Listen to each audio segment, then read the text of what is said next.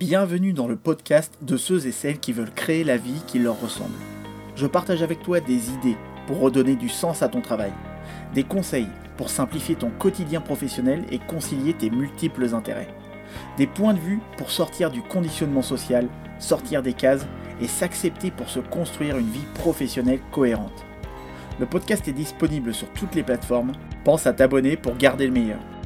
À l'heure où l'on parle de plus en plus de parcours atypiques, de nomadisme digital, de changement de vie, d'ailleurs 70% des, Français souhaiteraient changer de vie, à l'heure où l'on parle de plus en plus de reconversion professionnelle et dont 34% des cadres l'envisageraient, selon un sondage cadre emploi, face à la crise de l'emploi salarié liée à la transformation des entreprises et avec la révolution technologique, se développent depuis quelques années de nouvelles formes d'activité.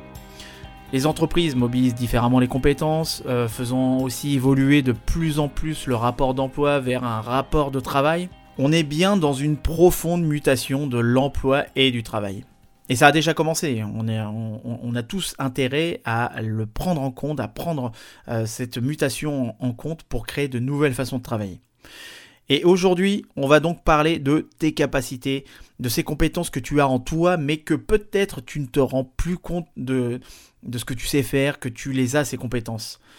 Mais avant de parler de tout ça, euh, je tiens avant tout à te remercier. Merci à toi si tu viens de nous rejoindre, mais aussi merci à tous ceux et, toutes celles qui ont partagé mes podcasts ces derniers temps il a énormément augmenté dans les pics d'écoute, donc c'est super. Merci, c'est vraiment un, réel soutien et je ferai en sorte de continuer à toujours te proposer du contenu de qualité. Pour rappel, j'ai l'ambition à travers ce podcast de créer une grande communauté de personnes qui considèrent leur parcours atypique ou qui se disent être multipotentiels. Car en réalité, je suis convaincu que si l'on était une majorité de profils atypiques sur le marché de l'emploi, on changerait les critères de sélection au recrutement. On changerait les modes de travail et on ne travaillerait plus de la même manière. C'est vrai, imagine que la majorité des profils présents sur le marché de l'emploi se retrouvent à être de, différents, euh, différents, horizons, euh, que les carrières linéaires n'existent plus du tout et que les employeurs doivent faire face à des personnes qui viennent justement de différents horizons, euh, avec des profils complètement différents euh, du leur ou de leurs salariés qu'ils ont l'habitude de, recruter. Il y aurait beaucoup plus d'ouverture d'esprit. On ne mettrait pas les gens dans des cases comme la France adore le faire. Permets-moi de te raconter une anecdote qui m'est arrivée justement euh, pas plus tard qu'il y a une semaine. La semaine dernière, j'étais au salon des entrepreneurs, donc c'est pour ça qu'il n'y a pas eu de podcast aussi, et je m'en excuse. Donc j'y vais en tant que partenaire euh, du salon pour ma boîte. Et j'étais un moment dans le club VIP. Je discutais avec un ami entrepreneur qui est parti en me laissant avec un type qu'il connaissait et qui venait d'arriver. Il part en nous disant euh, Faites connaissance. Donc ok, moi j'engage la conversation, je m'intéresse au, bonhomme, puis bah, il me pose la, question habituelle portant le nom de ce podcast. Et toi, tu fais quoi dans la vie? Quand je lui dis que j'étais à mon compte et que mon expertise c'était la reconversion professionnelle et que j'aidais les personnes à se reconvertir professionnellement, il me dit Ah ouais, euh, t'es coach, t'es un gourou. Voilà, c'est ça. Et là, tu t'en rends même pas compte, mais t'es déjà en train de te faire hypnotiser et tu me donnes ta CB là actuellement. Dès que je parle de mon job, on m'associe au gourou, au, mec à la fragilité narcissique qu'on voit sur YouTube et qui vont t'expliquer comment vivre ta vie avec leur formation à 2000 euros ou un, ou un joueur de flûte, sans parler du mec en short avec un sifflet dans la bouche. Ça, c'est constamment associé au coaching. On fait constamment rentrer dans une case, ce qui est normal hein, quand on est face à un inconnu, on se sert de son opinion comme référence. Euh, tu comprends, ça va plus vite, hein, ça permet d'économiser du temps de cerveau disponible. Alors que je, bah, je me suis pas improvisé coach, et puis je suis pas que coach, hein. je travaille aussi en tant qu'instructeur euh, euh, dans une grande école de commerce, je suis aussi enseignant dans, dans, une, dans une fac, je suis formateur pour une grosse boîte auprès de consultants, etc. Enfin, je fais, c'est quand même du concret, quoi. Je suis pas non plus un vendeur de vent ou un vendeur de rêve. Et puis, comme je disais, je me suis pas improvisé coach, comme la plupart sur le net. Pour moi, ça a été la continuité de mon job de consultant quand j'étais salarié à l'époque. Et il y a une, donc une réelle valeur ajoutée à ce job. Et je ne suis pas un gourou. Je suis quand même parti plusieurs mois au Canada pour me former à ce métier. Euh, d'ailleurs, euh, permets-moi de te faire un petit aparté et puis euh, une sorte de comparaison avec le Canada, même si je sais que ça ne sera pas forcément très pertinent, mais puisqu'on en parle du Canada, quand je suis parti pour la première fois au Canada en 98, Je me suis dit, waouh, putain, les gens, ils sont super sympas. Ils sont orientés positivement vers les autres. En fait, c'est la France, mais en mieux. Ça, j'en ai déjà parlé du Canada et j'en parle souvent, mais je t'avais dit hein, dans mes derniers podcasts que je serais souvent amené à parler du Canada. Donc je me disais, ouais, les gens, ils sont trop cool. Ils te parlent dans la rue. Ils sont pas là à se méfier comme ça arrive souvent dans les rues de Paris. Hein. La première fois que j'y suis allé, j'avais l'impression qu'il allait toujours m'arriver quelque chose de cool dans la journée. Que j'allais rencontrer des gens sympas. Et le mieux dans tout ça, c'est que je me sentais pas comme étranger. À titre d'exemple, je me sens plus étranger quand euh, je suis à Paris que quand je suis à Montréal. Là-bas, je me sens vraiment chez moi. Et cette ouverture d'esprit, je l'ai toujours recherchée. Quand tu es toujours ouvert d'esprit, tu t'intéresses à une multitude de choses et tu restes pas uniquement fixé que sur une chose où tu restes euh, figé dans ton cadre de référence. D'ailleurs, à ce propos, j'admire vraiment les puristes, les fanatiques, les, les monopassionnés je sais pas comment ils font. Perso, moi, j'ai toujours eu du mal à me focaliser que sur une seule chose. Même à l'époque hein, où j'étais au lycée, euh, bah, quand les autres de mon âge écoutaient du métal, du rap ou de la techno, bah, j'écoutais les trois. Quand les autres performaient dans un seul instrument, bah, moi j'en testais trois. Et idem pour le sport, chaque année j'en changeais. Et c'est cette diversité, cette ouverture d'esprit, cette curiosité que tu retrouves aussi chez toi. Et ça j'en suis persuadé. Surtout si tu considères que tu as un parcours atypique ou si la multipotentialité te parle. Donc tout ça pour te dire qu'il est grand temps de valoriser ces parcours atypiques, ces personnes qui ont de multiples compétences et une réelle valeur ajoutée à apporter à la société. Et ça, ça sera le sujet de notre podcast, ce que tu sais faire. T'as dû remarquer euh, la subtilité de ma transition, hein, je sais, je, je devrais faire de la radio. D'ailleurs, c'est peut-être la seule chose que j'ai jamais faite. Mais bon, qui sait, peut-être un jour. Donc, euh, qu'est-ce que tu sais faire? C'est la première question à te poser lorsque tu veux évoluer dans ta carrière ou que tu te remets en question dans ta vie professionnelle. Qu'est-ce que je sais faire? Je vais te partager une anecdote. Hier, je reçois un SMS d'une euh, d'une personne qui me demande de faire, euh, de faire un article pour, pour 20 minutes.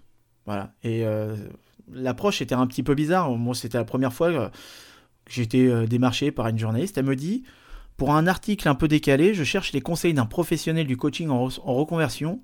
L'idée, trouver des voies de reconversion pour François Hollande, qui serait en train, de, préparer son retour en politique. Si le sujet vous inspire, blablabla, j'aimerais pouvoir vous appeler, etc. Euh, ce que je lui ai partagé en fait au, téléphone, et étant donné que bon, c'est une question assez difficile, étant donné que je connais pas le bonhomme et que je le connais que médiatiquement, et notamment par rapport à son bilan assez mitigé, je lui ai suggéré de, de, parler dans son article de tout ce que François Hollande a pu faire de bien dans sa vie. Et quand tu fais quelque chose de bien, même dans ta vie de tous les jours, c'est-à-dire que quand tu arrives à exceller, que tu as une réussite et que tu as naturellement pris plaisir à obtenir un résultat positif, forcément, ça veut dire beaucoup de choses. Ça veut dire que tu as des capacités ou peut-être que tu as développé des capacités et que tu t'en es servi pour obtenir un résultat positif et pourquoi tu as eu un résultat positif? Bah Parce que tout simplement, tu as pris peut-être plaisir dans ce qui t'est arrivé. Donc là, je donnais l'exemple euh, d'une des. Enfin, j'ai tapé réussite dans Google, euh, réussite François Hollande. Et bon, bah, je suis pas tombé sur beaucoup de choses, euh, à part la COP 21 et puis aussi un événement en Afrique où il a réussi à calmer les jeux. Je crois que c'était au Mali, je sais plus. Donc, je me suis servi de ces réussites pour faire ressortir ce qui pouvait être une qualité chez François Hollande. Et la question qui doit se poser, parce que là apparemment il prépare son retour en politique, bah, la, question qui devrait se poser c'est qu'est-ce que je sais faire et qu'est-ce que je sais faire aussi en, qui me permet d'obtenir des résultats positifs et d'être dans le plaisir. Si tu t'exerces un métier où ça te fait chier, forcément tu vas pas exceller. Et si tu excelles, ça veut dire que tu te fais du rentre-dedans euh, tous les jours pour pouvoir obtenir un résultat positif. Donc là, dans ce cas-là, chapeau. Mais déjà, de se poser la question, ok, mais qu'est-ce que je sais faire? Parce que on parle ici de tes compétences. Les, connaissances, c'est autre chose.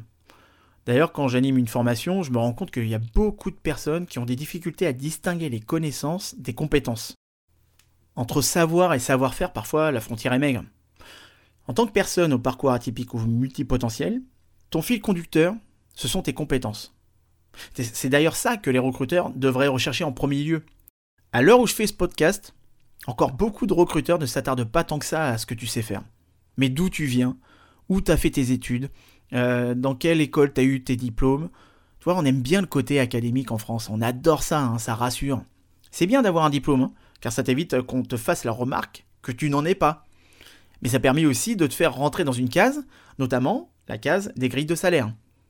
Je me rappelle avoir passé des entretiens à Montréal pour des boulots, et euh, là-bas, ton diplôme, on s'en calise bien raide, comme ils disent. Oh, pardon. Pour la traduction, en fait, tes études, là où tu les as faites, on s'en fiche. On te met une situation, on te met en situation, dans, une situation, voilà, on te fait jouer une sorte de jeu de rôle ou d'une simulation, et on évalue tes compétences plutôt que de regarder où est-ce que tu as fait tes études. Et je pense surtout que la compétence n'est pas assez mise en valeur dans les entreprises en France, dans la pratique. Car dans la théorie, hein, tout le monde te dit que c'est le cas, oui, tu vas sur les sites RH, tu as l'impression qu'il n'y a que des responsables RH euh, euh, hyper euh, passionnés, intègres, qui gèrent les compétences à merveille et que bah, tu as, juste à aller voir aussi dans un rayon de bibliothèque. Hein. Les, rayons de bibliothèque sont pleins à craquer de bouquins sur la gestion des compétences. Mais il y a combien de salariés qui sont dans un job? Ils ont le sentiment de ne pas avoir leurs compétences et leur connaissance qui est euh, correctement utilisée. D'ailleurs, j'en ai fait aussi un podcast qui s'appelle Faut-il être con pour pouvoir réussir en entreprise? Donc il y a combien de salariés qui ont le, sentiment que leur manager leur, les, les tire pas vers le haut, qu'ils exploitent pas leur potentiel, ou ils apprennent rien du tout, et se sentent pas valorisés? Et tu sais où je veux en venir, hein je vais encore en venir au management, et qu'en France, il y a un réel problème de management. Je pense que tu seras d'accord avec moi. Hein mais les bons managers, c'est comme les bons profs, c'est hyper rare. Pas plus tard que là tout à l'heure, j'étais en train de déjeuner et j'étais en train d'échanger de, euh, sur un de mes cousins qui, euh, bah, le pauvre en fait, il, vit une histoire un peu particulière parce que il était euh, pendant les attentats de, du Bataclan, il était bah, dans le concert et il est resté par terre à faire le mort. Et ça a été un traumatisme pour lui. Ça a été un événement vraiment euh, très difficile. Et, euh, les fois où il est retourné euh, travailler, bah en fait, il était face à un manager qui, lui, avait envie de, le pousser vers la sortie. Donc, il faisait tout pour le, faire craquer. Donc, je t'épargne les détails de, des, pratiques, etc. Je fais pas un cas, une généralité, mais on en a tous entendu parler, des histoires comme ça, des histoires similaires. On en entend tout le temps dans notre entourage. Ça n'existe pas un entourage où il n'y a pas un manager qui a poussé un salarié euh, en le harcelant ou d'une autre manière, hein, mais qui l'a poussé vers la sortie euh, d'une façon plus ou moins dégueulasse. Donc en général, comme je te disais, on se souvient vraiment des, toute notre vie euh, des, des managers qui nous ont tirés vers le haut. Et c'est comme les profs. Toute ta vie, tu te souviens du prof qui t'a fait progresser, qui a cru en toi, qui t'a qui t'a fait aimer une matière. Et parmi la dizaine de profs qu'on a pu avoir dans sa vie scolaire, bah, on peut vraiment les compter sur les doigts d'une main et c'est assez maigre. Et bah, au cours de ta carrière, tu te souviens uniquement des managers qui te tirent vers le haut. Et ils se comptent vraiment sur les doigts d'une main, pareil. Hein. Donc en France, ça c'est mon opinion et c'est aussi peut-être un fait. C'est pas une généralité, mais c'est quand même un fait. En France, on sait pas manager. La plupart du temps, ça se transforme en copinage, car les, les, mecs, ils savent pas, ils savent pas gérer. Et puis, ils préfèrent, avoir aussi euh, des, euh, des employés qui euh, sont des petits moutons, voilà, qui vont faire la lèche au manager, parce que c'est beaucoup plus simple à manager. Plutôt que de manager une personne, bah oui, en admettant qu'elle a des qualités, des défauts, qu'il va falloir faire avec, et que bah, on a tous un, un objectif commun en tant que salarié, c'est de développer la boîte, développer le service, et d'aller droit au but. Après forcément, il y a des managers qui n'ont pas les mêmes intentions, qui sont là en mode mercenaire, et puis euh, des, managers ou des directeurs qui veulent euh, écrémer. Enfin, il y a, plein de contextes, mais dans, la pratique, voilà, bah, on ne sait pas manager en France. Donc attention, hein, déjà, tous les managers ne sont pas comme ça. Hein. Il y en a beaucoup qui mettent le paquet pour instaurer des conditions de travail où l'humain et ses compétences sont mises en avant. J'en connais beaucoup. Hein. Quelques-uns, plutôt faut quand même dire les choses. Il y a tout de même une armée de managers qui ne savent pas mettre en avant les compétences, qui ne savent pas complimenter, qui n'apportent aucune reconnaissance à leurs salariés. Alors oui, je sais, c'est différent entre faire valoriser les compétences et la reconnaissance, mais pour moi, c'est étroitement lié. Et cette reconnaissance, elle est nécessaire pour se sentir compétent, pour savoir où tu sais que tu es bon, cette zone où tu excelles. Et ça, ça s'appelle le sentiment de compétence. Le sentiment de compétence, c'est une théorie qui a été développée par un, psychologue qui s'appelle Albert Bandura. Et le sentiment de compétence, ce sont les croyances d'une personne vis-à-vis de ses capacités à performer dans son, dans son travail. Ça dépend du degré de difficulté de la tâche à accomplir aussi. Mais tu as un fort sentiment de compétence si tu te sens en confiance par rapport à l'auto-estimation que tu te fais de tes compétences. Tu me suis? Combien de salariés ont ce sentiment de compétence? J'aimerais bien le savoir, ça. Dans ton job, tu peux très bien atteindre des résultats sans te, sentir compétent, j'en parlais tout à l'heure. Le sentiment de compétence, c'est pour moi étroitement lié au sentiment de légitimité. Est-ce que tu te sens compétent et légitime à faire telle chose? Perso, moi quand je me souviens, hein, à l'époque où j'étais consultant, voire même quand je me suis mis à mon compte aussi, je me sentais pas compétent et pas légitime. Quand j'étais salarié, alors là c'était encore moins, hein, le cas. Euh, je venais de sortir de mes études, j'ai fait une expérience euh, euh, dans les ressources humaines de quelques mois. voilà, quand on, m'attribuait certaines missions sans me former, comment te sentir légitime dans ce genre de cas? Surtout qu'on te fait passer en plus de ça pour un expert devant le client. Donc faut dire, pour ma part, moi j'ai dû faire une quinzaine de missions chez les clients, dans des grosses sociétés, face à des managers et des DRH, et jamais j'ai été formé. Jamais. On m'a envoyé au casse-pipe en quelque sorte. On me mettait en porte-à-faux devant des clients en me faisant passer pour un expert sur une technologie, un processus ou sur le cœur de métier du client. Toutes les situations que je craignais quand j'étais étudiant. Ça, je détestais ça. C'était une de mes craintes. Et puis bah, quand je réussissais mes missions, euh, on me disait jamais Yeah, good job, pas de petite tape sur l'épaule, pas de reconnaissance, pas un merci, que dalle. Heureusement que j'attendais pas auprès de mes managers, enfin, j'attendais rien auprès de vous. Moi, du moment que le client, lui, me disait merci, qu'il était satisfait que cerise sur le gâteau, il me voulait que moi pour les prochaines missions. J'avais fait mon job et là, je me sentais compétent. Et c'est ça qui est le plus important, de se sentir compétent sans attendre une gratification extérieure, mais en te reposant sur des faits. La, satisfaction du client, pardon, c'était un fait. Par contre, à la, fois où ça s'est mal passé lors d'une mission, euh, bah là, oui, on me l'a bien fait remarquer. Hein. On te dit pas quand ça va bien, mais par contre, quand ça va pas, on te le fait bien remarquer. J'avais fait une mission qui s'était euh, bien déroulée, hein. euh, seulement la cliente, une responsable RH d'une grande boîte pharmaceutique à Lyon, dont on ne citera pas le nom, bah, c'était vraiment une garce, hein. et encore je reste poli. Bah, elle, elle, elle aimait pas ma gueule. Disons-le clairement, elle m'a fait du délit de sale gueule d'entrée de jeu. Et c'est une collègue qui s'en est rendu compte en premier et qui m'a fait remarquer justement ça. Elle m'a dit euh, la tronche qu'elle a fait quand elle a vu ma tête. Déjà par un bonjour, bah, ça je m'en souviens, et ça, ça annonce bien la couleur. Hein. Bref, tout ça pour te dire que ce sentiment de compétence, c'est la base pour te permettre d'être objectif sur toi-même et prendre du recul pour savoir, pour savoir ce que tu sais déjà bien faire. Et ces compétences que tu identifies correspondent à ta zone de compétence et dans ta zone de compétence, tu trouves ta zone d'excellence. Quand j'anime des formations pour des personnes en reconversion, bah, j'aime bien faire, un exercice. C'est euh, un exercice où je leur fais identifier leur zone d'excellence. Là où ils sont naturellement bons et là où ils ont des résultats.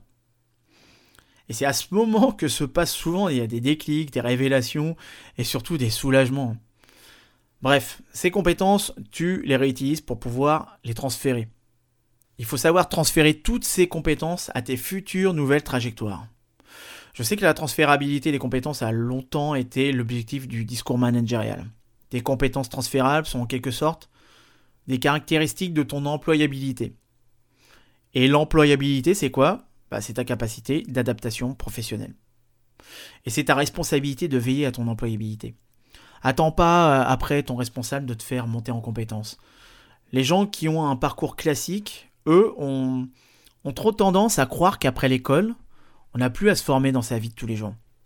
Et ça, c'est une qualité que les multipotentiels ont.